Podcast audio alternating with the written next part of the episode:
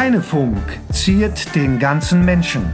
Der Podcast des Heinrich-Heine-Gymnasiums in Oberhausen. Sehr gut, wir machen immer. Ja, aber jetzt bist du mal dran. Ich, ja, kann Du ich bist jetzt schon alle verschrecken. so, herzlich willkommen zur Folge Nummer 21. Habe ich falsch angefangen? Nein, perfekt. Heute ist der 5. April. Wir sind heute wieder on Tour und zwar heute im Gasometer in Oberhausen natürlich, wo denn sonst? Ich bin Julia. Ich bin der Marco und wir haben einen Gast heute, nämlich wer äh, den Gasometer kennt, der kennt sie auch, nämlich die Chefin des Gasometers, Janette Schmitz. Hallo. Wir danken, dass wir hier zu Gast sein dürfen. Danke dafür. Gerne. Und werden Sie gleich äh, interviewen. Wir haben ein paar Fragen ausgesucht zum Gasometer, zur Ausstellung, zu den ganzen Ausstellungen aus den letzten Jahren. Inzwischen ist das ja schon fast eine, fast eine Tradition ähm, hier in Oberhausen. Da kommen wir gleich dann nochmal drauf. Wie immer, ein klein bisschen Geduld, Frau Schmitz. Wir machen erst unseren kleinen Rückblick. Der kleine Rückblick ist sogar ein bisschen länger, weil wir schon drei Wochen jetzt wieder hinter uns haben. Ne? Willst du mal starten? Wir schaffen das. Ja, wir schaffen es. Der Rückblick fängt heute an äh, mit unserem Slogan, also mit dem Jingle. Uns ist aufgefallen, dass wir vielleicht gar nicht erklärt haben, warum es eigentlich heißt, Heinefunk ziert den ganzen Menschen. Und zwar ähm, ist das eigentlich äh, von einem Heine-Zitat. Das heißt, so ein bisschen Bildung ziert den ganzen Menschen. Und dann haben wir das einfach umgewandelt für den Heinefunk. Genau. Also wer sich das schon, Entschuldigung, immer gefragt hat, das ist die Geschichte dahinter. Ganz genau, das soll kein Eigenlob sein, obwohl natürlich eine funktioniert natürlich den ganzen Menschen. Auf jeden Fall.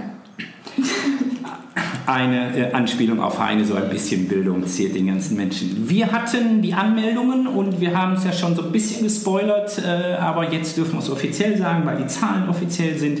Die Anmeldezahlen der weiterführenden Schulen in Oberhausen ist gelaufen, beziehungsweise äh, die sind jetzt veröffentlicht und wie immer ist das ein großes Ding und sehr spannend und in den Schulen immer ganz wichtig, wo wie viele Schülerinnen und Schüler angemeldet wurden und wir können sagen am Heine, tada, es ist 119. es sind 119 Anmeldungen und alle wurden angenommen. genau, wir hätten theoretisch 120 Plätze gehabt und wir haben 119 Anmeldungen, das heißt eine perfekte Punktlandung, so wie man sich das wünscht. Wir mussten vor allen Dingen, und das ist natürlich immer extrem ähm, unschön, wenn das passiert, wir durften, brauchten keinen Schüler ab, äh, abweisen, der eigentlich zu uns kommen wollte. Auf anderen Schulen sieht das anders aus. Da gibt es nämlich ganz schön schlimme Dinge oder äh, unschöne, unschöne Entwicklungen. So zum Beispiel das Elsa und das Freie vom Stein, das sehr viel weniger Anmeldungen hatte als tatsächlich Plätze zur Verfügung äh, stünden und umgekehrt, irgendwo müssen die sich ja dann angemeldet haben und vor allen Dingen sehr beliebt in diesem Jahr war das Sophie-Scholl-Gymnasium zum einen und äh, das Bertha von Suttner, die eigentlich mehr äh, Anmeldungen hatten, als sie Plätze hatten, zum Beispiel von den Gymnasien. Gut, das dazu reicht, ne? oder? Ja. Dann, Zahlen. ja, Zahlen. Zahlen das kann ich ja nicht so gut, ne? Doch. Ähm, auf jeden Fall haben wir. Nee, das müssen Sie ausrechnen. Also, wir haben Downloadzahlen von, von den Folgen und die letzte Folge, das war jetzt, da muss man nichts teilen, oder? Nein, ein, nur die Zahlen. Die Es waren 530 Aufrufe für die Folge 20, allein in wie viel? Zwei Wochen? Ja, sehen in Sie die Wochen. Zahlen? Das liegt ja, mir in gar zwei nicht. Also, tatsächlich, ja, also tatsächlich, wir, wir sind ja immer erstaunt darüber und freuen uns natürlich sehr. Schönen Gruß an alle Hörerinnen und Hörer. Wir hatten tatsächlich innerhalb von zwei Wochen 530, 530 Abrufe. Ähm, die tendieren immer so im Vier-Wochen-Rhythmus um die 600, aber tatsächlich scheint das ja dann durchaus noch mehr zu werden und die alle anderen Folgen geht das so ähnlich. Also Dankeschön fürs Hören. Viel Spaß bei der Folge heute. Ah, ich? Ah, Ja. okay, gut. Weiter geht's. Und zwar ähm, ist äh, der Erasmus Plus Austausch gestartet, nämlich nach Polen. Die genaue Stadt weiß ich jetzt auch nicht, ehrlich gesagt. Ja, Piacenza, ne, Piacenza ist die italienische Stadt so ähnlich. ja, Genau, auf jeden Fall sind die Heimschüler am äh, Mittwoch in. Moment. Ach, Warschau. Die waren zu Besuch. Ja, das, die, also die Schule ist tatsächlich in einem Vorort, in, äh, in einem Vorort von Warschau. Also das gehört sozusagen zu dem Groß ähm, äh, zu der Metropole äh, Warschau.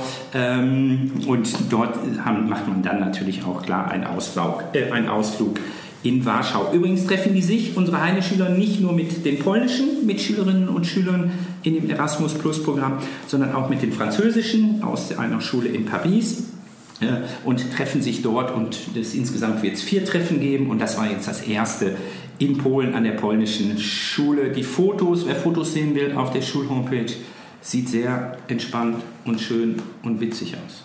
Oder? Warum waren wir nicht eingeladen? Ja, weil das die Erasmus-Gruppe, Erasmus Plus-Gruppe ist. Ja. Übrigens, Frau Schulte und Frau Hahn waren, sind mit.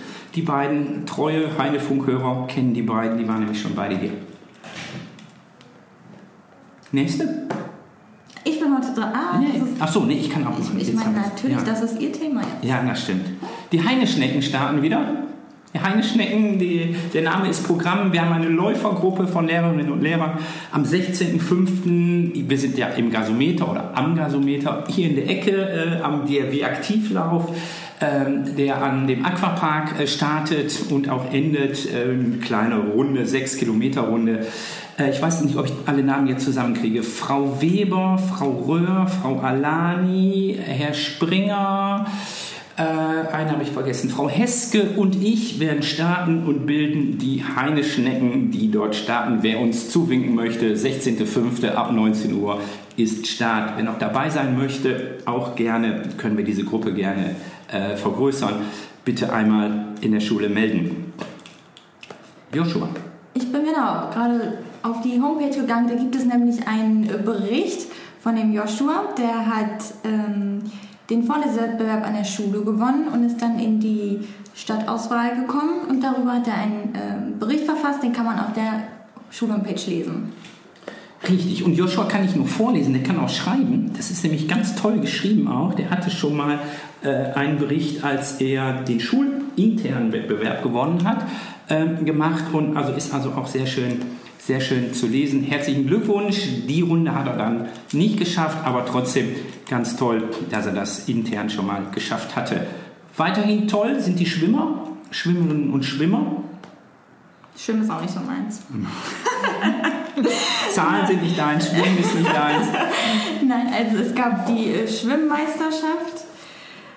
Ja, wie natürlich stimmt das jetzt schon wieder nicht. Ja, ich muss auch gucken. Also ich weiß die Zahlen auch nicht auswendig. Das, das ist immer so kompliziert bei Schwimmen, weil da immer so viele, ähm, so viele verschiedene Disziplinen, Disziplinen gibt. Was? Ich, ich sehe nur ein Foto mit vielen Urkunden, das sieht schon mal erfolgreich aus. Ja. Ähm, am 27.03. Ah ja, Genau. genau. In Oberhausen. Mit einem sechsten, einem fünften, drei vierten, fünf dritten, zwei zweiten Plätzen in Freistil, Brust, Rücken. Ja, das war's. Und Rücken. Genau, das kann sich sowieso keiner merken, irgendwie auf der Homepage nachzugucken. Und ein Schüler, nämlich der Maximilian aus der 8b, hat sogar zwei erste Plätze, nämlich im Freistil und im Brustschwimmen des Jahrgangs 2005. Herzlichen Glückwunsch allen Schwimmerinnen und Schwimmern. Ähm, wir sind fast durch. Etwas ganz Tolles ist vorbei, nämlich das unser Handyfasten. Die äh, zwei Schülerinnen, die Lea und die Fedeps haben. du hast das auch mitgemacht. Äh, wann war das? Vor let letztes Jahr? Vorletztes Jahr? Vorletztes Jahr. Ich habe es überlebt. Ja, Das gut. ist nicht schlimm, wirklich nicht. Ähm, die Lea und die Fedeps hatten äh, halt öffentlich ein Tagebuch geführt, auch auf der Homepage nachzugucken. Sehr witzig, sehr spannend. Die Schülerinnen und Schüler, die teilgenommen haben, aus den 5. und 6. Insgesamt 170 äh, in diesem Jahr äh, sind jetzt aufgefordert, ihre Tagebücher abzugeben. So rund 50 sind schon bei uns gelandet. Vor den Ferien bitte abgeben. Dann äh, gibt es nach den Ferien eine große Preisverleihung, die Jury-Sitzung natürlich erstmal und dann könnt ihr die Preise gewinnen, die wir ausgelobt haben für die besten Tagebücher. 20 mal Tiger Jump und 10 mal Kino, wie im letzten Jahr gestiftet, gesponsert vom Förderverein. Nochmal Förderverein und dann sind wir durch mit unserem Durchblick. Das ist, das ist der Nachteil, wenn wir so drei Wochen Rhythmus haben, dann fällt so viel an. Ne? Ja, okay, ja. aber Informatikraum. Herr Zoren hat sich, schön groß Dirk, hat sich sehr, sehr darüber gefreut, dass das endlich erledigt ist. Willst du berichten?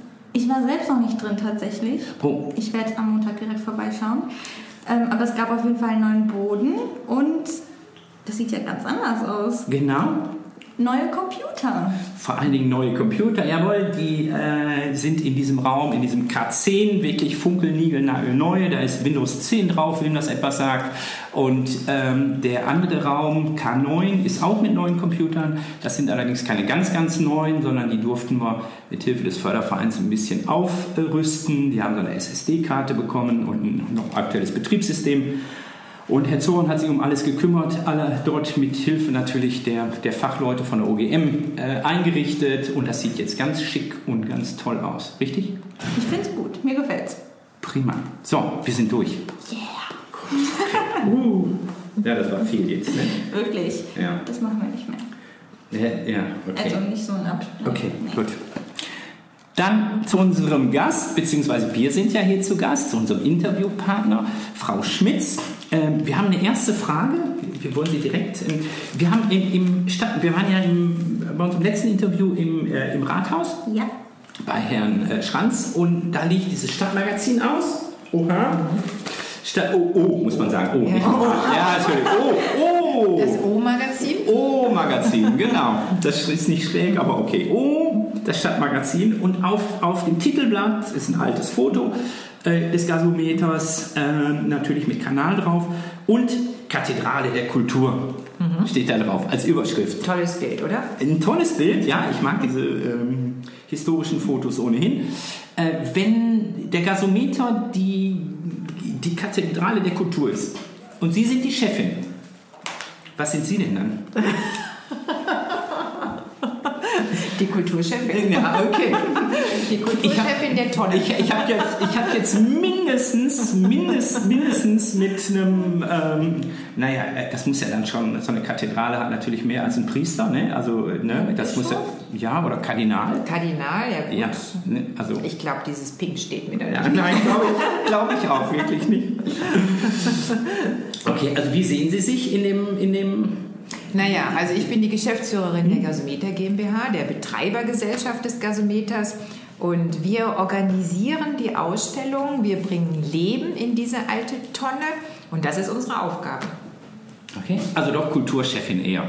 Genau. Ja, okay. Weder Bischof noch Kardinal Ja. noch Papst. Okay, aber diese religiöse ähm, ähm, Überhöhung, so, die brauchen wir eigentlich auch nicht, oder? Kathedrale der Kultur, wie finden Sie das? Kathedrale der Kultur finde ich wunderbar, weil es Okay. nämlich eine Industriekathedrale ist. Also wer den Gasometer kennt und schon mal oben auf der Manege gelegen hat oder auf der Tribüne in unseren riesigen Ja. Fatboys und schaut nach oben und kann diesen Raum richtig erfahren und spüren, der sieht, dass es eine Kathedrale ist. Und deswegen Okay. nennen wir es Industriekathedrale. Okay, na gut. Das ist eine schöne Metapher. Ich bin auch bei der Metapher unterwegs. Ich Ja. finde es schön. Was, also ich bin noch dran. Ja, okay, ach, das, ist, das gehört zusammen. Okay. Ja, wir sind heute. Ja. Ach, das kommt, das ist normal.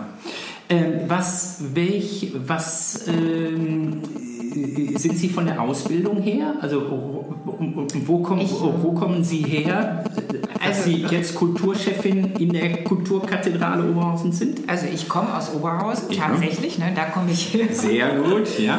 Und ich habe tatsächlich Wirtschaftswissenschaften studiert, Okay. Schwerpunkt Volkswirtschaft. Also weder Kunsthistorie hatte vorher jetzt auch mit Kunst in dem Sinne nichts Mhm. zu tun, sondern äh, bin 1994 angetreten als Projektleiterin des Gasometers, um den Gasometer, nachdem die erste Ausstellung so wunderbar angelaufen war, Feuer und Flamme, Mhm. hat die jemand gesehen hier im Raum? Ja, ich habe die gesehen. Ich denke mal, ihr seid zu jung wahrscheinlich. ihr habt sie nicht gesehen. So, und als die angelaufen war und die Stadt sah, dass es wirklich eine Erfolgsgeschichte werden könnte, suchte man jemanden, der den Gasometer professionell weiter betreibt. Ja, und dann bin ich ins Spiel gekommen. Okay? Technik. Ja. Ja, Technik? da bin ich. Noch? Nö, nö, das, das habe ich jetzt erstmal so, das habe ich jetzt erstmal so, so also der, der, der Ansatz war eher ein wirtschaftlicher als ein kultureller. Genau, also der Okay. ursprüngliche Mhm. Ansatz war tatsächlich immer, dass der Gasometer geöffnet wird und Künstler und Kuratoren können kommen, Vorschläge machen und diese Vorschläge auch umsetzen. Das funktioniert natürlich so nicht, sondern man muss es wirklich steuern. Es muss ganz genau ausgewählt werden, welche Ausstellungskonzepte sollen stattfinden. Mhm. Das wählen wir auch aus. Es gab mhm. immer wieder in den letzten Jahren verschiedene Agenturen. Es gab auch immer wieder andere Kuratoren. Ähm, und so gab es im Laufe der Jahre ganz viele verschiedene Ausstellungen. Also von Kunstausstellungen mhm. über historische Ausstellungen bis zu den letzten naturwissenschaftlichen Ausstellungen. Und äh, Sie, Sie, Sie sagten, ich habe hab jetzt gerade nochmal geguckt, ob der Ton sozusagen gut ist. Mhm. Äh, ähm, die, äh, Sie sagen jetzt gerade, wir suchen die Ausstellung aus. Wir ist die Gasometer GmbH? Die Gasometer GmbH natürlich zusammen mit den Agenturen und den Kuratoren. Und dann gibt es auch noch einen Aufsichtsrat an meiner Seite und einen mhm. Beirat. Mhm. Und natürlich stellen wir die Konzepte immer in diesen Gremien vor. Und die Gremien müssen dann auch sagen, ja, finden wir toll, macht doch mal. Mhm. Und dann fangen wir an zu machen. Okay. Ich denke mal, dass ist nicht so einfach, wie sich das äh, vielleicht jetzt anhört, weil der Gasometer natürlich ein ganz besonderer Ausstellungsort ist und man nicht irgendwie eine Ausstellung, die schon mal woanders gelaufen ist, hier einfach hin transportieren das ist kann. Ne? Mhm. Also wir versuchen das Raumerlebnis des Gasometers zu betonen, indem immer wieder Ausstellungen für den Gasometer gedacht werden. Also das, jede Ausstellung soll den Raum betonen, wie beispielsweise wo gibt es die Möglichkeit, einen Berg umgekehrt von der Decke in einen Raum zu hängen? Das geht nur bei uns. Wüsste ich jetzt so auf Anhieb? In dieser Größe nicht. Ja, oder so, oder einen ganz kleinen Hügel, aber so ein Berg. Wenn jemand die Erdkugel gesehen hat, ja. die Erdkugel ist wie geschaffen für diesen Raum. Das war mhm. großartig und mhm. betonte diese Höhe mhm. nochmal, eben das Kathedralenhafte wieder. Mhm. Okay. Also passte wunderbar hier hinein. Und wir versuchen solche Ausstellungen umzusetzen, die wirklich dann dem Raum nochmal gerecht werden. Okay. Ich finde, Sie haben gerade so schön gesagt, äh, Leben in die alte Tonne bringen. Mhm. Da ergibt sich ja die Frage, ähm, wie eigentlich die alte Tonne, die ja für was anderes geschaffen wurde, mhm. zu einem Ausstellungsort wurde. Das ist eine interessante Frage. Tatsächlich äh, wurde der Gasometer ja 1929 erbaut, um zunächst einmal Gichtgas zu speichern. Also das war das Gas, was aus den Hochöfen kam, das war übrig, das konnte man zwischenspeichern und damit wurden dann die umliegenden Industrieanlagen bei Bedarf versorgt. Und während des Krieges wurde er nur ganz leicht beschädigt durch Granateinschüsse. Dann hatte man vor, den Gasometer nach dem Krieg zu reparieren. Bei den Reparaturarbeiten aber mhm. fing er Feuer. Okay. Bei den Schweißarbeiten. Und ja. musste dann tatsächlich, er war so zerstört, dass er bis auf das Fundament abgetragen mhm. werden musste. Nur das Dach blieb erhalten und ähm, alles andere musste wieder aufgebaut werden. Und Anfang 1950 wurde er wieder in Betrieb genommen und blieb es dann bis 1988. Mhm. Danach war er einfach überflüssig, man benötigte kein Gichtgas mehr, jetzt hier in dieser Umgebung. Naja, und ähm, dann gab es Diskussionen in der Bevölkerung, was macht man mit einem alten, ausrangierten Gasbehälter, so einer dicken, grauen Tonne im Stadtbild. Der erste Gedanke ist abreißen? Abreißen und weil auch die Oberhausen, und ich gehöre ja auch dazu zu den Oberhausen, wir fanden ja alle auch dieses Gebäude nicht unheimlich schön. Das war ja ein ganz, ganz neuer Ansatz. Danach gab es die ersten Bürgerinitiativen und auch die ersten Ideen, was man mit einem alten, ausrangierten Gasbehälter machen könnte. Wie zum Beispiel ein Hochregallager ja. oder eine Indoor-Golfanlage. Hammer. Höchstwahrscheinlich hätte man nach oben spielen müssen. die internationale Bauausstellung Emscher Park, die von 1989 bis 1999 stattgefunden hat, über zehn Jahre, hat dann den Vorschlag gemacht, aus dem Gasometer eine Ausstellungshalle zu machen. Und auch das konnte man sich eigentlich nicht so richtig vorstellen, weil niemand vorher aus der normalen, in Anführungsstrichen, Öffentlichkeit diesen Raum betreten hatte. Mhm. Den, man wusste gar nicht, was erwartet einen.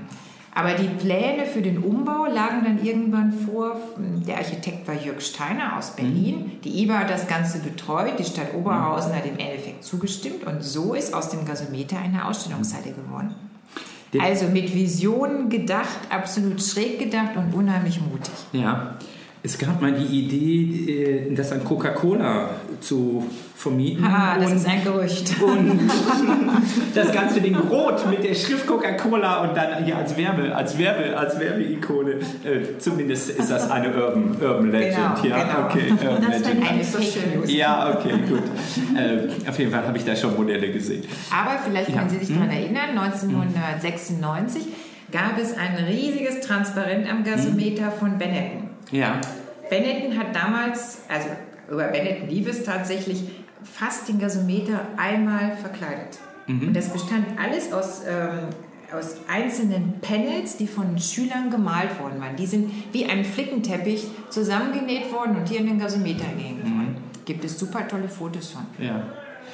Ähm, also das heißt, der Gasometer ist sozusagen der gelebte äh, äh, Strukturwandel, ist, ist genau dieses Beispiel hier Ja. in Oberhausen für diese Industrie, wo man sich dann irgendwann früher gar nicht vorstellen konnte, naja gut, was machen wir damit? Eigentlich am besten weg damit, da wollen wir auch gar nichts mehr mit zu tun haben. Aber inzwischen hat da ja natürlich auch ein Umdenken stattgefunden, äh, äh, wie zum Beispiel in Duisburg äh, äh, natürlich auch den Landschaftspark Nord als Beispiel. Ne? Das hätte man sich ja früher, hätte man sich ja früher, Zeche Zollverein, genau, hätte man sich ja früher nicht, ähm, nicht vorstellen können.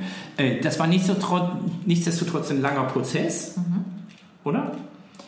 Die erste Ausstellung fand ja 1994 Hm? Ja. statt. Direkt mit dem Umbau wurde eine erste Ausstellung gedacht, die Mhm. Ausstellung Feuer und Ja. Flamme, die die Geschichte des Ruhrgebietes erzählte, also die Entwicklung der Schwerindustrie.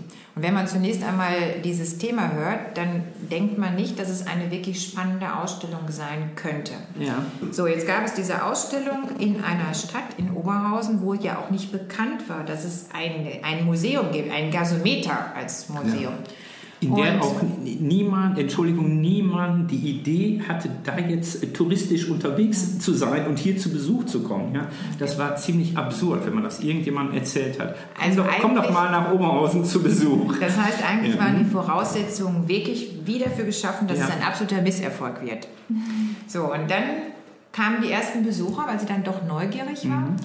Und man ging in den Gasometer hinein und die Ausstellung schon alleine, Feuer und Flamme, war genial, weil die Ausstellungsmacher erzählten die Geschichte des Ruhrgebietes anhand von Alltagsgegenständen. Also da stand ein Toaster, der hätte auch bei meiner Oma in der Küche stehen können. Es standen riesige Maschinen und man konnte sich das alles super gut vorstellen. Und dann in diesem außergewöhnlichen Raum.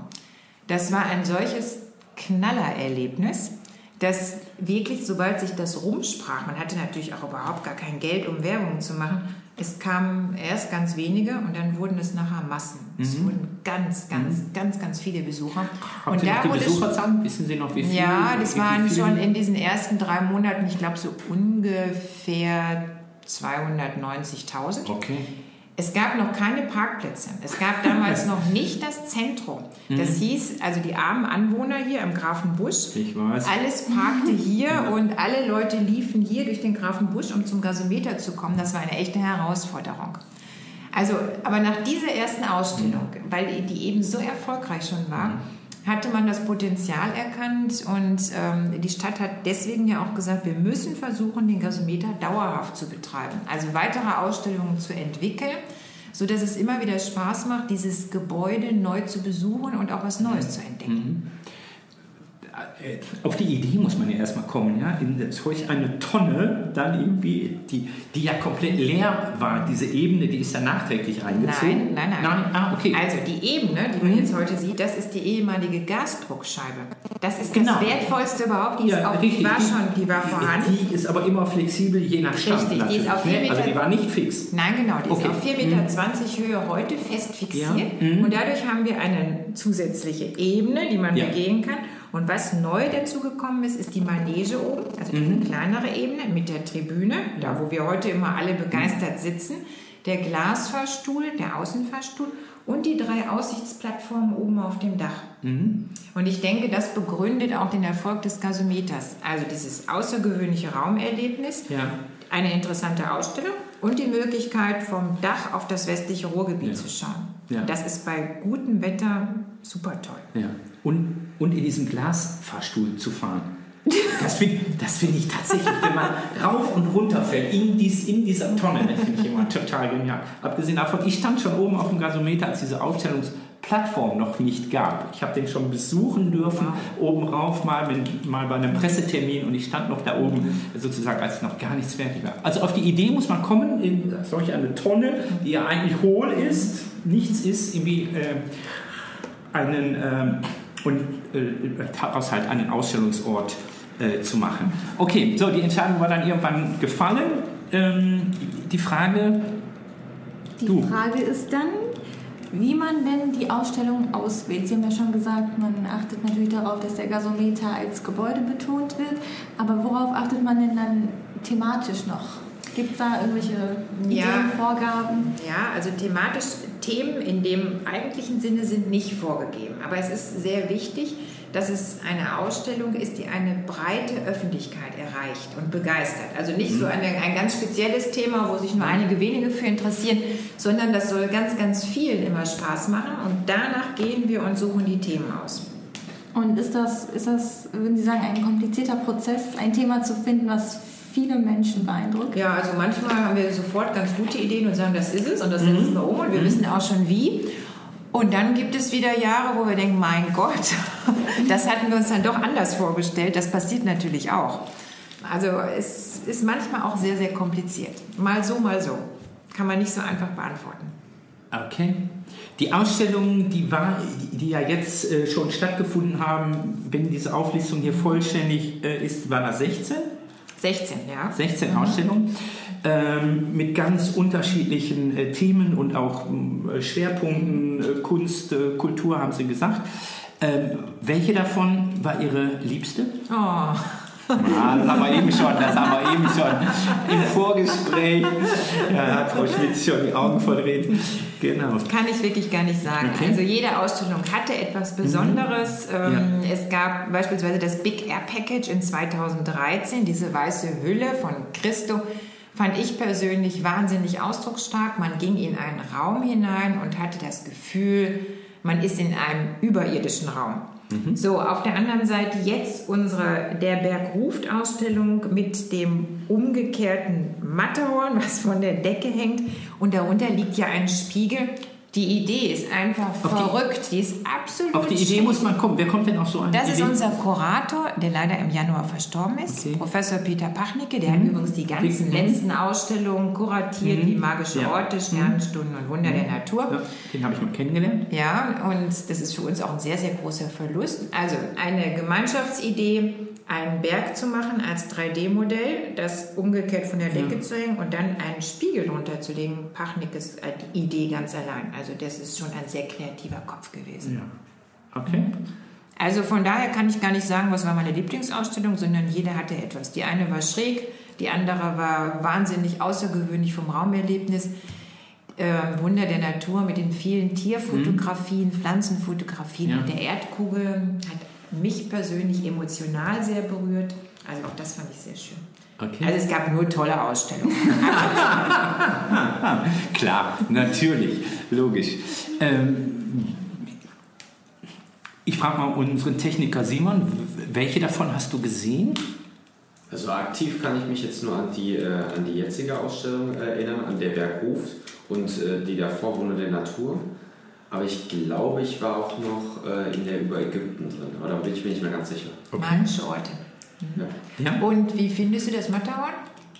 Auf jeden Fall sehr beeindruckend, vor allem halt eben auch mit der Zeitraffer, mit dem Tagesverlauf, wie halt eben die Sonne steht. Aber halt eben ist es, es hat halt eben vor allem diese Wirkung, weil es ist komplett dunkel und man kann auch gar nicht den Himmel sehen. Mhm. Und das, dadurch wirkt es halt eben nochmal ein, ein deutliches Stück größer. Und was halt eben dann auch noch schön ist, wie es gesagt wurde, wenn man dann halt eben im Aufzug hochfährt und das dann nochmal von der anderen Seite sehen kann. Mhm. Und du, Julia? Ich war auch in den drei Ausstellungen, okay. die Simon gerade ähm, schon erwähnt hat, und in dem Big Air Package war ich auch mit meiner Klasse. Okay. ähm, ich glaube aber, dass mir Wunder der Natur am besten gefallen hat, weil ich einfach diese Erdkugel so toll fand. Ich bin auch mit dem, wir sind da mit dem Aufzug hochgefahren und ich fand das einfach äh, faszinierend, den Gedanken, dass man also dass man an etwas vorbeifährt, wo man eigentlich ein Teil von ist, nämlich von der Erde und dass man das in so klein sieht und dann wird einem ganz viel über einen selbst bewusst, mhm. wie klein man selbst eigentlich ist. Und man hat das Gefühl, man ist ein Astronaut, oder? Ja. Wenn man in dem Glasfahrstuhl steht und fährt an einer Erdkugel vorbei, das war schon genial. Das, ja. Sehr gut. Ähm, wir hatten jetzt hier in Oberhausen solch einen Künstler wie Christo und seine Frau Jean-Claude. Wie ist so die Zusammenarbeit mit so jemandem? Ganz, ganz unkompliziert. Das sollte man wirklich nicht denken, weil es eben, äh, Christo ist in meinen Augen wirklich der bekannteste noch lebende Künstler der Welt. Und natürlich hatten wir auch ganz viel Bedenken und haben auch überlegt, oh Gott, wie wird das nur? Aber es war völlig unkompliziert. Und Christo ist dann, der kommt ja immer relativ ähm, kurz vor Ausstellungsbeginn. Die Umsetzung, das macht eigentlich sein Projektleiter Wolfgang Volz, der auch schon einige Ausstellungen bei uns dann kuratiert hat. Das ist auch sein Exklusivfotograf.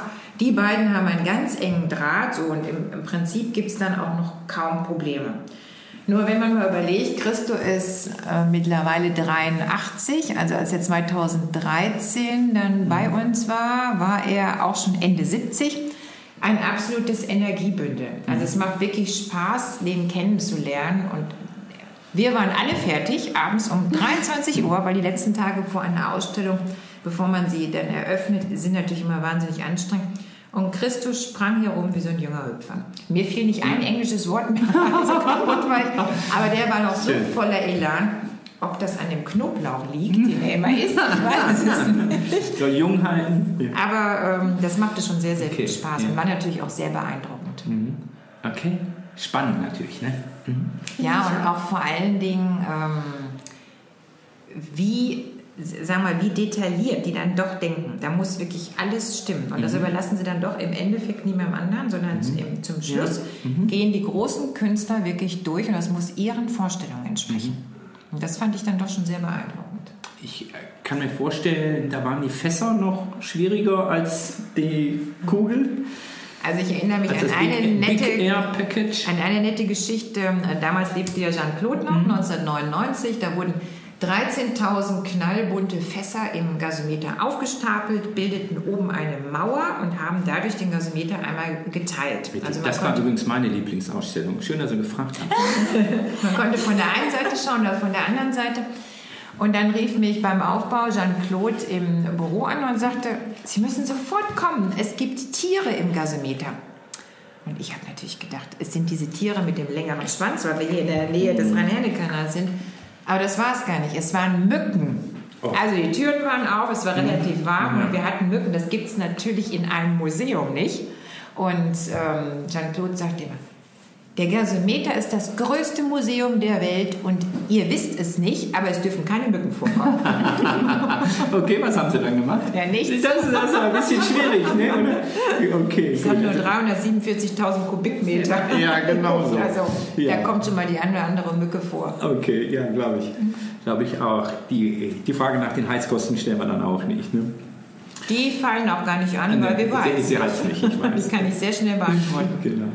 Immer gut anziehen dann. ähm, was würden Sie sagen, was ist jetzt das Besondere an dieser Ausstellung? Man könnte ja sagen, es sind jetzt nur irgendwie Berge, Bilder von Bergen. Was macht es so besonders? Also wir beschäftigen uns tatsächlich ja mit den Bergen, mit den Erstbesteigungen, was es ganz spannend macht, aber es geht auch um die Pflanzen, um die Menschen, die in diesen hohen Gefilden leben. Es geht um den Kreislauf des Gesteins, das wird erzählt. Es geht um ähm, heilige Berge. Also es ist thematisch alles erfasst, was mit Bergen überhaupt zu tun hat. Und ich habe mit ganz vielen Besuchern gesprochen, die mir auch ganz offen und ehrlich gesagt haben, ich habe gedacht, die Bergeausstellung ist nichts für mich. Ich gehe weder wandern noch klettern. Und ich bin dann doch mit Bekannten hier gewesen und es war super, weil wir eben ganz viel anderes erzählen. Also welche Tiere gibt es dort oben? Man sieht ganz tolle Tierfotos und man erlebt natürlich dieses Matterhorn. Und das sollte man gesehen haben, weil es eben so außergewöhnlich ist. Das gibt es nur hier. Ich fand die Steinböcke süß übrigens, das Video. Ich finde das cool. Okay. Ich gehe mir das nochmal angucken. Sie, haben eben schon mal ganz kurz die Besucherzahlen so in den ersten drei Wochen mit Feuer und Flamme erwähnt. Ähm, ich habe gelesen. Im ersten Jahr, ne? Genau, ja, ja. So Drei die Wochen allererste. Ne? Achso, im ersten Jahr diese Ja, ja. 290.000. Okay, Entschuldigung. Ja, im ersten Jahr natürlich okay. Ähm, ich habe irgendwo gelesen, 8 Millionen. Ja, wir haben jetzt Haben mittlerweile? Hm? wir haben jetzt mittlerweile etwas über 8 Millionen Besucher. Wobei wir in den ersten Jahren ja im Winter immer noch geschlossen hatten. Ja. Da haben wir uns nicht getraut, den Gasometer im Winter geöffnet zu lassen, weil ich hatte ja gerade schon erwähnt, es gibt immer die gleichen Temperaturen drinnen wie draußen. Ähm, Das heißt, im Winter ist es auch affenkalt. Und dann gab es in 2001 eine Ausstellung zum Thema Wasser, blaues Gold. Hat die jemand gesehen? Klar. Nein, Klar, weiß ich Sie, gar nicht. Ja. Sie, ne, oder? Doch, Sie haben noch jede ich, Ausstellung ich, ich meine, ich hätte jeder, also ich will es nicht beschwören, aber Es gab, ja, doch, es gab doch, einen, doch, einen Wasserkegel, der stand oben auf der Manege. Ein, also ein Kegel, an dem lief außen Wasser hinab in einen kleinen See. Es war wunderschön beleuchtet. Im See wurde das wieder innen dann nach oben gepumpt und dann kam das aus der Spitze, kam dieses Wasser wieder raus. Es war sehr, eine sehr, sehr schöne Ausstellung. Aber nicht gut, wenn es friert. Aber es war sehr kompliziert, die technisch umzusetzen. Und deswegen haben wir es nicht geschafft, im Frühjahr die Ausstellung pünktlich zu eröffnen. Also sowas kommt auch vor. Und waren dann auf einmal im Herbst und haben die dann erst eröffnen können. Und das hieß für uns zwangsläufig, wir mussten den Winter mitnehmen. Und es hat funktioniert. Okay. Die Besucher kamen, waren einfach dicker angezogen. Es hatte sich rumgesprochen, es ist kalt, also man kann seinen Mantel dann nicht an der Garderobe abgeben. Wir hatten kleine Eissplitterchen oben auf dem Wasser und es waren, die, die ich glaube, die Wasserpumpe ist uns zweimal eingefroren, aber es war eigentlich alles bestens. Und seitdem öffnen wir auch im Winter. Genau. Welche der Ausstellungen war denn eigentlich die erfolgreichste? Ähm, die So erfolgreichste, Besucherzahl- also Besucherzahl ja, die erfolgreichste war wirklich Wunder der Natur. Okay. Die Erdkugelausstellung und die äh, vielen Fotos mit den Pflanzen, mit den Tieren.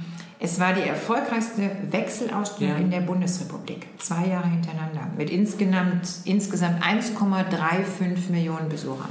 Ja, Hammer. Ich glaube, da können Sie auch stolz drauf sein. Ja, da sind wir auch das- stolz ja, drauf.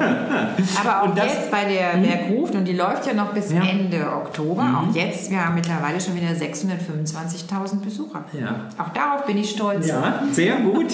Herzlichen Glückwunsch. äh, Und das Ganze in Oberhausen, im Oberhausen, im Gasometer. Da kommen wir jetzt zu, zur Werbung. Die Werbeeinblendung kommt jetzt. Du darfst die Frage stellen. Äh, nein, okay. Und zwar, ähm, ja, ich weiß nicht, ob es da Studien drüber gibt, aber Jugendliche interessieren sich wahrscheinlich immer weniger für Kultur oder für Ausstellungen. Nicht alle, aber ich habe so das Gefühl. Und äh, da wäre die Frage, ob es viele jugendliche Besucher gibt oder auch Kinder und äh, wie man die vielleicht anlockt, wie man das Interesse weckt und denen Mich sagt, würde jetzt erstmal interessieren, ihr zwei hier, seid ihr, ähm, wart ihr gezwungen in den Gasometer zu gehen oder seid ihr freiwillig Das gegangen? gute, das ist eine gute Frage. War es ein Seid ihr mit der? Klasse Musst- gewesen oder wart ihr Wo privat musstest du hier? mit? Also bei den, ähm, bei der, das mit Ägypten, da wurde ich von, meinen Eltern gezwungen. Da war ich noch jung, da wollte, hatte ich keine Lust, irgendwie rauszugehen. Aber jetzt Wunder der Natur, da haben wir, wir hatten einen freien Tag und haben gesagt, boah, da waren wir ja noch gar nicht drin, wollen wir da mal reingehen? Und sind wir da reingegangen. Dann waren wir positiv überrascht und danach war ich jetzt alleine in der Bergruf. Also, Wow. Da, wenn man einmal das Interesse geweckt ist und man davon überzeugt ist, dann hält das auch. Und Ich muss mich selbst von meiner Aussage ausschließen. Ich liebe Museen.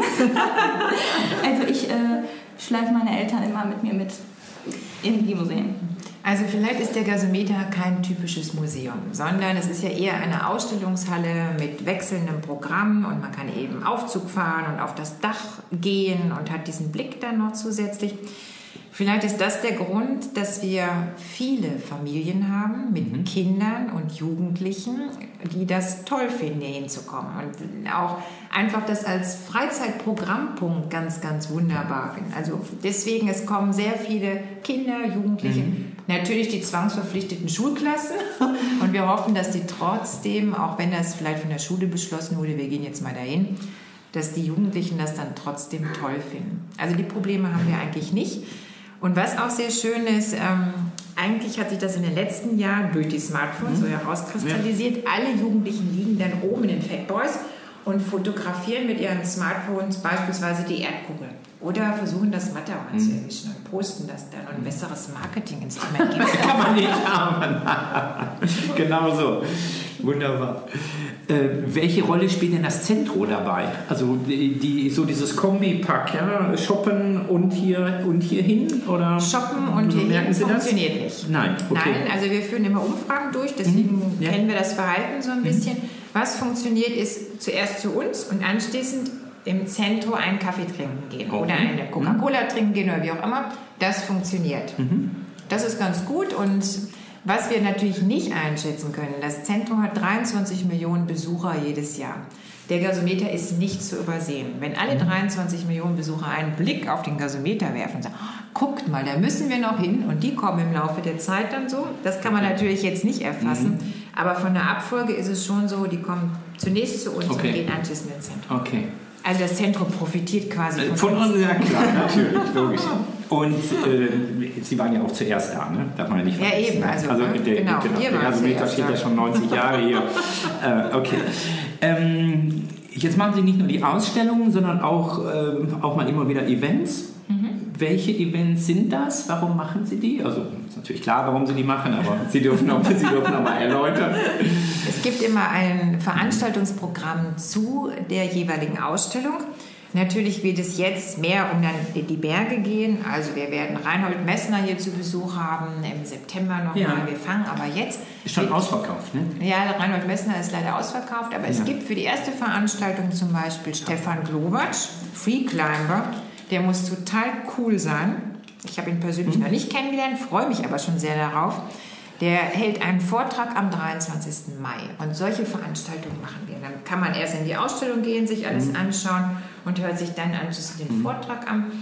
Und wir haben dann an dem Tag jeweils bis 23 Uhr geöffnet und dann geht man natürlich noch nachts noch mal auf das Dach des Gasometers. Ist schon eine runde Sache. Klasse, ich wollte nämlich zum Messner gehen. Ich habe mir Das, gestern das ist nämlich eine meiner, einer meiner Ikonen. Ja. Ich habe mir gestern das Video angeguckt und mir war schon schwindelig vom Video. Also Von Free Climbing. ja, Kann aber auch Nee, das ist irre. Kann ich nur Das ist, empfehlen. das ist absolut irre. Ja, stimmt. Kaltenbrunner ist auch spannend. Klettern auch nicht so meins. Man muss gar nicht selber klettern, man kann sich dann einfach nur berieseln lassen und Mm, stimmt. nimmt das in sich auf. Das ist schon ein tolles ja, ja, Erlebnis. ja. Okay. was war denn so jetzt, ich meine, es gibt ja ganz viele Events und Ausstellungen natürlich, was war denn das spektakulärste Ereignis im Gasometer? Ähm, das spektakulärste Ereignis von der Presseresonanz her war mit Sicherheit Christus zweiter Auftritt hier 2013 mit dem Big Air Package. Zur Eröffnungspressekonferenz, also es gibt morgens immer die Eröffnungspressekonferenz und abends immer diesen offiziellen Eröffnungsakt. Und morgens zur Pressekonferenz waren über 200 Journalisten da. Das haben wir noch nie erlebt. Ich habe immer gesagt, Warum? Jetzt, jetzt weiß ich, wie sich Ja. die Bundeskanzlerin Okay. fühlt. Ähm, ich denke einfach mal, weil der so berühmt ist. Es war der erste Auftritt nach dem Tod von Jean-Claude. Also Okay. erstmals hat er wieder was gemacht, vier Jahre nach dem Tod. Und ich denke mal, dass das einfach immer diese Resonanz hervorruft. Und das war besonders spektakulär und für uns auch besonders aufregend. Von der Umsetzung her war das spektakulärste tatsächlich das jetzige Matterhorn. Ja. Also das Matterhorn, das, das sieht vielleicht so einfach aus, es hängt da Ja, einfach man hängt so. halt einen Berg unter, die- Ja, unter er die Decke, ne? nicht. Kopf- über. Aber- das kann ja, nicht, kann ja nicht so schwer sein. Nein, eben. Nein, okay. Hm? Aber diese Skulptur ist 43 Meter lang, 32 Meter breit, 17 Meter hoch, hängt von der Decke, wiegt 7,5 Tonnen. Gut, man Im Inneren ist, gibt es eine Stahlstruktur, die ist hier im Gasometer zusammengeschweißt worden. Und mit Unterdruckkammern und Überdruckkammern. Und darüber ist dieses, dieser Stoff gezogen worden. Und das Ganze sah dann tatsächlich so aus wie das Matterhorn. Aber das hört sich jetzt so einfach an. Es war das natürlich sich- total schwierig. Wir hatten sechs Wochen Verzug und das war also auch für uns in anderer Weise sehr aufregend. Ja, ist dann Stress. Klar. Stress pur. Natürlich, klar. Ich habe gerade, Simon, an unseren 3D-Drucker gedacht. Da könnte man ja eigentlich auch ein Matterhorn relativ gut. Ne? Wir haben einen schulischen 3D-Drucker, so ein Matterhorn dann zu drucken. Nur, nur die Größe wäre das Problem. Ne? Oh, nächste Woche sehe ich so ein Mini-Matterhorn von der Decke hängen. Ich, ich weiß es jetzt schon. Die größte Panne? Ähm, gab es keine. Ah, doch. Na, es gab, natürlich, Ja, ja. natürlich gab es keine Panne. Ja, also nicht so eine, die wir jetzt nicht beherrschen konnten. Es Okay. gab tatsächlich mal eine Panne, da muss ich doch nochmal auf die Ausstellung Blaues Gold zu sprechen kommen. Wir hatten diesen Wasserkegel. Dieser Wasserkegel war eigentlich ein Ballon, der wie auch aus diesem Ballonstoff existierte und der stand unter Druck. Und dann lief die Ausstellung so gerade zwei, drei Wochen. Ich war gerade einen Tag im Urlaub. Da geht abends mein Telefon um 23 Uhr und der Wasserkegel war geplatzt. Ach, Hilfe. Und es war natürlich der Super-GAU, der absolute Super-GAU. Und Was haben wir dann gemacht? Also man konnte es notdürftig reparieren, aber es war klar, dass wir den gesamten Kegel austauschen müssten. Der ist dann neu produziert worden. Wir hatten ja geöffnet. Wir konnten ja jetzt nicht sagen, wir schließen mal zwei Wochen. Und haben dann für die Zeit dieses Aufbaus keinen Eintritt genommen. Die Besucher konnten Ah. einfach so kommen und haben zugeschaut, wie wir diesen Wasserkegel wieder aufbauen. Und alle waren restlos begeistert. Und deswegen habe ich es auch jetzt unter Panne gar nicht mehr so Ah, abgespeichert. okay, also praktisch ein Event draus gemacht. Uns blieb Okay. nichts anderes übrig. Ähm, der Gasometer ist ja zu einer Ikone geworden. Äh, welche äh, Bedeutung hat er inzwischen für Oberhausen? Was glauben Sie? Also er ist das Wahrzeichen von Oberhausen. Er ist sehr beliebt in der Bevölkerung. Zumindest ist es das, was uns wieder gespiegelt wird. Weil wir haben mit diesem, mit diesem Industriedenkmal eben einerseits die Verbindung zur Vergangenheit und trotzdem diese Zukunftsvision. Aber ganz klar der Imageträger und das Wahrzeichen von Oberhausen. Ja. So, unsere letzte inhaltliche Frage. Und dann haben wir noch ein paar Fragen. Wir sind ja ein Schulpodcast, die so ein bisschen persönlicher sind, mit Bezug auch auf Ihre Schulzeit. Ja, genau. ja. Ähm, aber erst noch die letzte Frage, die jetzt natürlich in die Zukunft geht. Ja, und so haben wir gelesen, dass ähm, nach der Ausstellung ein Jahr Pause ist, dass der Gasometer renoviert wird. Was passiert denn genau? Der Gasometer rostet vor sich hin und an einigen Stellen besonders stark. Und diesen Rost müssen wir beseitigen. Also unsere Tonne, unsere geliebte Tonne erhält einen neuen Korrosionsschutz. Leider dauert das wirklich ein Jahr, also mindestens ein Jahr, weil die Tonne eben sehr, sehr groß ist. Und es muss ein Gerüst gebaut werden und dann muss der jetzige Farbanstrich erstmal runtergenommen werden. Dann gibt es einen Grundanstrich und dann mehrere Deckanstriche und das dauert alles. Und deswegen können wir nur hoffen und beten, dass es ganz viel gutes Wetter gibt, denn da müssen die Voraussetzungen auch ähm, stimmen und dass wir das dann alles umgesetzt bekommen. Also in erster Linie geht es um den Korrosionsschutz. Okay. Dann machen wir ein bisschen was an den Fenstern oben und an dem Fundament unten und innen ein bisschen was. Also im Endeffekt wird man gar nicht so viel davon sehen, aber es muss gemacht werden. Und das wird dann in 2020? Ne, wann starten Sie damit? Wir, wenn alles nach Plan läuft, starten wir damit am 1. November, also am 2. November in diesem Jahr und würden dann die nächste Ausstellung im Frühjahr 2021 eröffnen. Okay. Und dafür haben Sie noch keine Idee? Doch. Doch, haben Sie schon eine Idee. Verraten Sie aber noch nicht. Nein. Gut, okay. Wir haben es probiert. Ja, wir haben es probiert. Wir haben es schon gelesen. Schon in einem anderen Interview gelesen, dass Sie, dass Sie nichts verraten. Ähm, okay, also diesen Gasometer da zu renovieren, ich glaube, das ist ja, das ist ja auch echt eine, das ist, das ist ja richtig Arbeit. Ja, da muss man an den Eiffelturm denken, der so ab und zu mal einen neuen Anstrich der ist gibt. noch größer. Ja, okay. ähm, und Sie, Sie machen dann ein Jahr Ferien. Sie Wäre haben schön, ja, Sie oder? haben ja dann in der Wär, Zeit... wäre wirklich Nein? schön. Ne? Nein, nicht ganz. Okay. Also wir betreuen ganz, ganz intensiv natürlich diese Baumaßnahme. Ich komme auch jetzt gerade aus der zweiten Baubesprechung mittlerweile schon. Also es geht schon so richtig zur Sache. Und wir bereiten parallel die Ausstellung Okay. vor. Und das ist natürlich ganz, ganz viel Arbeit. Ja. Gut. Wir sind gespannt. Ja, Und wir kommen auch wir, vorbei. Wir sind, wir sind gespannt, wir versprechen, Sie wir sind ja jetzt schon zwangsverpflichtet. Ganz genau. Wir haben ein paar Fragen, die wir allen unseren Gästen immer stellen, ähm, die so ein bisschen darin gehen, um sie so ein bisschen zu charakterisieren und mit Blick sozusagen auch auf die Schulzeit, wie gesagt, als Schulpodcast. Die erste lautet, äh, wenn, sind, sind Sie in Oberhausen zur Schule gegangen Ja. auch? An welcher Schule waren Sie? Wenn ich Sie hatten vorhin gesagt, das war die beliebteste Schule. Sophie Scholl so viel schon, okay, gut. Also die Verbindungen dort sind, äh, äh, sind schon äh, alt und lang. Äh, der Herr Schranz war übrigens ehemaliger Heine-Schüler, ja, da hatten wir ihn natürlich sofort. Ähm, wenn Sie an Ihre eigene Schulzeit äh, zurückdenken, welche Begriffe fallen Ihnen ein? Toll, interessant, denke ich gerne daran zurück. Und das ist keine Lehrerin. Ne? Normalerweise haben wir diese gedacht. Antworten der, der tollen Zeit. Nein, und gerade die Ja. Oberstufe. Eigentlich Okay. ehrlich gesagt, das war wirklich eine so schöne Zeit. Wir hatten ein total schönes Verhältnis untereinander, also wirklich nettes Verhältnis und es war wirklich locker. Ich hatte auch jetzt nicht so dieses Stressgefühl oder so, sondern Mhm. es war eine lockere, freundschaftliche Geschichte. Prima, denke ich ganz gerne dran zurück. Und gehe auch jede, alle fünf Jahre gehe ich auch immer zum Abi-Treffen. Ich hoffe, ich kann in zehn Jahren auch sagen. Ne? So, ähm, wenn Sie sich jetzt einem Schülertypen zuordnen müssten, Ein Schüler. ja, so eine Kategorie, also jetzt zum Beispiel Klassenclown oder die Strebsame oder ich weiß nicht, was es noch so Das alles stille. Mäuschen, wobei ich das jetzt nicht denke.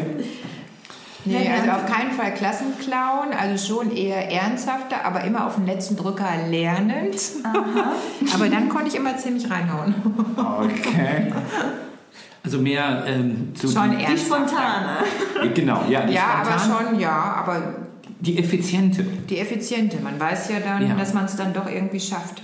Genau, also Das so, Man hofft es zumindest. So, Man hofft das so, zumindest. solche Schülertypen gibt es ja tatsächlich. Ne? Die, die wissen genau, was sie wann wie viel zu tun haben und das passt dann auch immer. Ne? Die, die arbeiten einfach effizient. Meistens. Ja, meistens. Ja, okay, meistens.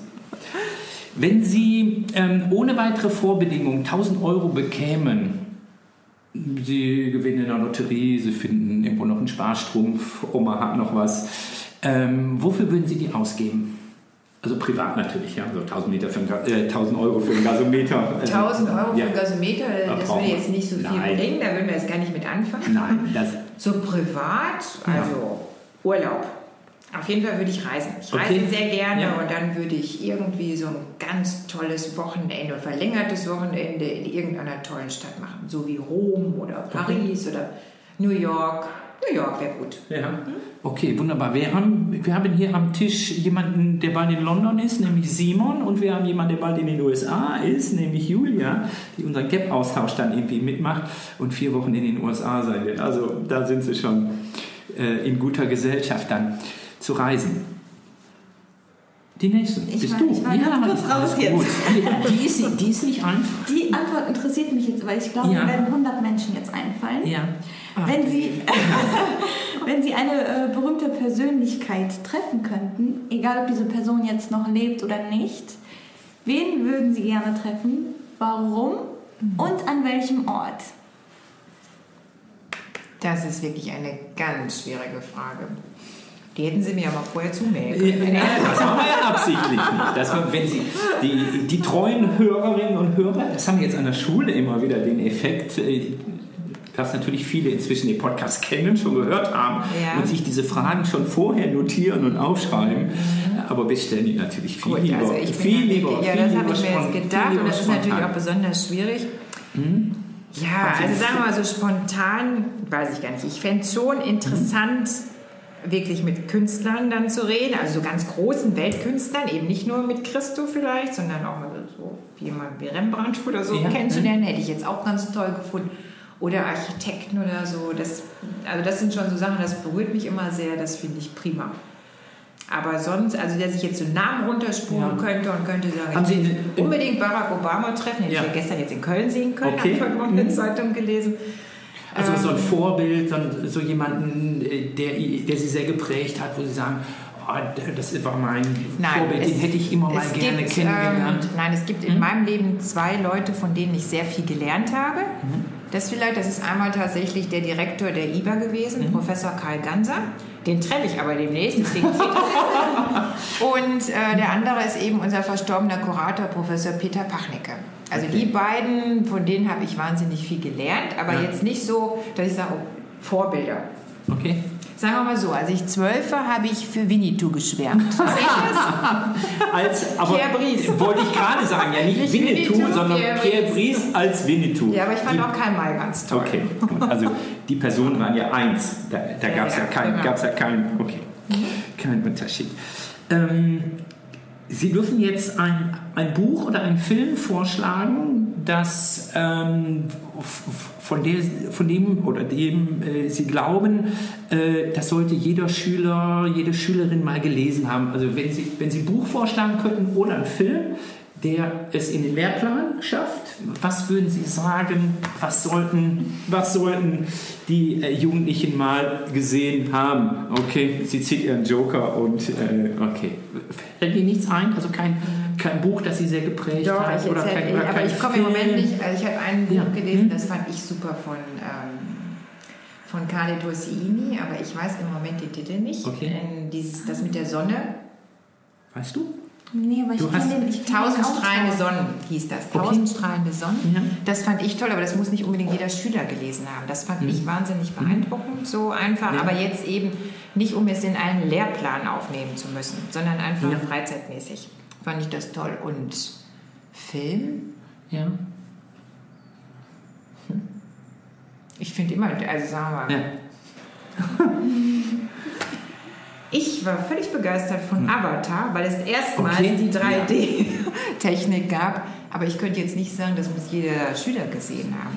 Schindlers Liste guckt ihr sowieso alle, das Ja, ist klar. abgegriffen. Mhm. Ne? Und deswegen, Ja. Okay. Ich ziehe den Gut, Joker. das- Ja, alles gut. Lass du. Alles gut. was haben denn die anderen gesagt? Ähm, ach, da kommen ganz, ganz unterschiedliche, unterschiedliche Dinge, sehr elaborierte äh, zum Teil, ne, irgendwie, aber auch sehr, sehr viele Klassiker und so, also das, was man sich dann so gemein in, äh, äh, in Aber denkt das lest ihr ja sowieso. denkt Die klassischen ja. Sachen oder so, das hätte ich jetzt irgendwie. Naja, gut. Ja, okay. natürlich. Ja, Was ist denn euer Lieblingsbuch?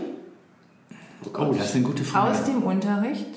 Aus dem Aus dem Unterricht. Unterricht. was Oh, das ist eine gemeine Sie haben Frage. gefragt, was, Ja. was schafft es in den Unterricht? Ja. Also, was habt ihr am liebsten gelesen? Was haben wir denn im Unterricht? Ge ah, wir haben, äh, aber das war aus dem Englischunterricht, zählt das jetzt auch? Zählt. Ja, äh, das war The War, The War Between the Classes. Ich glaube, das, war- das wurde verglichen mit äh, der Welle. Da ging es auch darum, dass die Schüler in Gruppen geteilt wurden und dann, äh, wie die sich untereinander verhalten und sowas. Das fand ich ganz cool. So aus dem Deutschunterricht, wenn ich das jetzt sagen darf, da so, hm, nee, Weniger. nee, noch nichts dabei. Auch nicht. Nee, ich, um ehrlich zu sein, ich lese generell sehr selten. äh, Außer Sachbücher. Außer Sachbücher, genau. Sachbücher sehr, sehr, sehr Ja. viele. Aber so normale Bücher eigentlich so gut wie gar nichts. Und wenn dann auch nur Science Fiction. halt eben deswegen mag ich auch die ganzen Bücher in der Schule, die wir jemals gelesen haben, habe ich alle nicht gemocht. Und Filme? Was würdet ihr sagen? Jo Ja. Ihr dürft auch einen Joker Was habe ich? Ich habe doch irgendwann mal was geantwortet. Ich habe Sarahs Schlüssel gesagt, glaube Ja. ich. Okay. Den kenne ich gar nicht. Das, war ein, äh, das ist ein Film über, über, den, über den Krieg noch, wie das mit den, mit den Juden damals, das geht um eine Familie, dass sie getrennt wurden. So. Das hat mich äh, ganz berührt. Aber ich finde das wichtig, sich damit auseinanderzusetzen. Und ihr Film? Äh, oh, da wüsste ich sofort einige, äh, die ich, also Avatar war super, ja, irgendwie, ähm, ne? Ähm, also ich bin natürlich als Lehrer insofern dann irgendwie geprägt, dass ich tatsächlich dann immer diesen Bildungsanspruch Anspruch irgendwie hätte, also sprich die Welle zum Beispiel natürlich, klar, muss man und, und gucken wir gucken wir natürlich auch. Es ist immer das Aktuellste, ist immer das Aktuellste, was ich sehe. Äh, wo wir hier bei dem Berg sind, äh, es gibt äh, zwei ganz tolle Filme, die die äh, Mount Everest-Besteigungen zeigen in eisigen Höhen, glaube ich. Das Äh, Buch ist auch toll, Das ist von von dem Krakauer, Krakauer. ne? Genau, das ist von dem Krakauer. Aber das würde ich nicht für den Schulunterricht empfehlen. Das war ja die Frage, was es in den Schulunterricht Ja. mit, pass mit schaffen würde. Ja, aber das zeigt natürlich solche extremen, extremen Situationen irgendwie. Ne? Also äh, so Lehrplan heißt natürlich jetzt an der Stelle auch, wir sind mal ein bisschen freier irgendwie und, äh, das, ähm, und mich beeindrucken immer Menschen, die so etwas Besonderes, Tolles geleistet haben, Da fällt mir aber von, von, der ich, von dem ich immer so beeindruckt, beeindruckt bin. Äh, irgendwie und deshalb also auch Reinhold Messner, ne? also seine, seine, seine Leistungen sind ja un, unfassbar, was dieser Kennen Mann Sie äh, getan den hat. Ne? Film Salz der Erde? Von dem Wim Wenders? Ja, Also da das müsste ich jetzt was- nachdenken. Das Hm? wäre noch was, das ist ähm, aber schon starker Tobak. Das Okay. ist schon, Ja. Hm? So, könnte man sich mal angucken. äh, äh, letzte noch. Nee, vorletzte. Vorletzte. Ähm, wir haben gehört, es wird nicht ein Jahr Urlaub, aber was ist Ihr nächstes Projekt? irgendwas Erwähnenswertes. Mein nächstes Projekt ist natürlich die nächste Ausstellung, an der wir bereits jetzt mit Hochdruck arbeiten. Und nichts verraten. Und nichts verraten. Und, Wir haben es nochmal äh, probiert. Wir haben es probiert. Sie haben es nochmal probiert, alle guten Dinge sind drei. Nein, da müssen Sie sich noch ein bisschen gedulden. Naja, okay. Okay. So, jetzt kommt die letzte und die letzte Frage ist die schwerste Frage. äh, Noch an, schwieriger. Noch schwieriger, an der regelmäßig, regelmäßig alle, regelmäßig alle scheitern. Ähm, oh, oh, die Jokers sind schon wieder in der Nähe. ähm, wenn Ihr Name, der natürlich jetzt als Schmitz natürlich nicht ähm, Na, na. Der relativ häufig ist. Ach. Ja. ähm, wenn der für, einen, äh, für eine Maßeinheit stehen würde. Äh, Sie wissen ja, die, die berühmten, berühmten Menschen haben sich dann in mir verewigt mit irgendetwas Tollem und haben das dann sozusagen, oder auch andere natürlich, äh, zu dieser Maßeinheit, in die Celsius, Fahrenheit und, und, und das waren alles Menschen. Wofür würden Sie gerne stehen? Mit dem Nachnamen Schmitz. Ganz genau, ja, mit Schmitz ist, ist nicht so, aber wir hatten, wir hatten ja schon die relativ ja gewöhnliche Namen. Bitte? Ja, letzten so Endes. Oder ja, natürlich. oder Ampere ist ja nicht kompliziert. Nein, nein, eigentlich ja nicht. Also die, die dahinterliegende Frage ist natürlich, wofür würden Sie gerne stehen? Wofür, wofür würden, würden Sie gerne, wenn ich jetzt sage, in die Geschichte eingehen, dann ist es ein bisschen groß, ne? Also wo- wofür würden Sie sagen, in Erinnerung bleiben. Genau, die, die, die Gasometer Schmitz, die war doch ne, so und so. Ja, also ich glaube schon, dass ich dann gerne mit dem Gasometer mit Mhm. der Tonne verbunden würde. Und ähm, ja, dann nehmen wir doch einfach als Maßeinheit wirklich alte Blechtonnen. Die, die Fähigkeit, alte Blechtonnen zu Kulturkathedralen äh, umzuwandeln und über Jahrzehnte als solche. Okay, gut, ja, dann haben wir es ja. Dann haben wir auch noch schön gedreht. Ähm, wir sagen vielen herzlichen Dank für das Dankeschön. Interview. Wir Gerne. sind schon, wir sind schon. Hat mir sehr viel Spaß gemacht. Danke. Viel Erfolg noch. Danke sehr. Das freut uns. Wir sind schon fast eine, wir sind schon fast eine Stunde, wir sind knapp drüber, über, knapp drüber über eine Stunde. Nichtsdestotrotz, wir machen noch, also vielen herzlichen Dank auch, dass wir da sein durften. Ähm, und wir machen noch ganz kurz unseren Ausblick auf die nächste Zeit. Und dann ähm, haben wir Folge 21 auch schon wieder hinter uns. Das ging schnell. Soll ich erst? Ja. Das, das, es gibt, nee, das darf ich noch nicht erzählen. Das, ist, das, das steht da nicht. Wir, wir haben vielleicht ganz was Tolles für den Heinefunk. Äh, nee, das dürfen wir noch nicht erzählen. Also noch nicht wirklich. Es hat etwas ganz Tolles. Wir haben eine tolle Einladung ausgesprochen. Äh, Ist das jetzt wieder typisch? Ja. Der macht jetzt alle neugierig, aber das kennen wir vom Teenager natürlich schon. Genau so ist es, ja. Äh, Das Stichwort heißt Heimatcheck. Das gucken wir uns dann nochmal an. Wenn es was ist, dann berichte ich es. Wir werden eine Stadtführung machen. Das dürfen wir jetzt sagen. Genau, Industrie- und Eisenbahn gründen eine Stadt. Es gibt ein neues Angebot des, der, ähm, des Stadtarchivs, das werden wir wahrnehmen. Und anschließend dann den Leiter des Stadtarchivs, nämlich den Herrn Delwig, Magnus Delwig, auch interviewen, mal so zur Stadtgeschichte und zur Entwicklung, Entstehung Oberhausens. Äh, Förderpreis? Hast du? Eigentlich sind Sie der Experte dafür. Ja, Ne? ich weiß, aber dann rede ich wieder so viel. Okay, also Förderpreis, der, der, äh, unser Förderverein hat einen Förderpreis ausge, ausgelobt. Äh, Die ersten Anmeldungen, die ersten Vorschläge trudeln ein.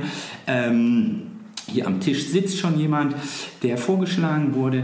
Und äh, wir bitten nochmal alle Kolleginnen, alle Kollegen, Sie dürfen jemanden vorschlagen, der etwas ganz Tolles gemacht hat an der Schule. Die, der Förderverein würde die gerne äh, dann nochmal besonders würdigen. Und der letzte? Nee. Da bin ich eine Expertin für. Und zwar stehen natürlich die Osterferien an. Tada. Nur noch eine Woche, ähm, fünf Tage Schule noch. Ist das nicht schön? Ich finde es großartig. Das heißt äh, Heinefunkpause, das ist ein bisschen traurig, aber danach sind wir wieder dabei. Ganz genau. Die, unsere zwölf, zwölfte Jahrgang fiebert schon im Ende hingegen. Die haben die nächste Woche noch die sogenannte Mottowoche, ihre Oh. letzte Schulwoche, jawohl. Und danach dann erstmal Osterferien. Wir sind danach wieder da. Melden uns dann natürlich sofort. Das heißt, kurze Pause für uns. Vielen herzlichen Dank fürs Zuhören. Wie immer, wir sind auf Twitter. Wir sind schon zweistellige Followerzahlen auf Twitter. Das ist peinlich. Nein, das ist nicht peinlich. Jeder fängt mal klein an. Also, wir sind zweistellig bei äh, Twitter. Wir sind natürlich auf, Pod äh, auf podcast.de, Spotify, iTunes, wer uns erfolgen möchte herzlich äh, willkommen, freuen wir uns. Alexa Flash Briefing Skill einrichten und man kann uns hören. Wie immer unterstützt vom Förderverein. Das war die Werbeeinblendung, die zweite schon. Ja. Vielen herzlichen Dank fürs Zuhören. Bis zum nächsten Mal. Tschüss. Tschüss. Heinefunk wurde Ihnen präsentiert vom Förderverein des Heinrich-Heine-Gymnasiums. Alle Folgen und mehr auf heinefunk.de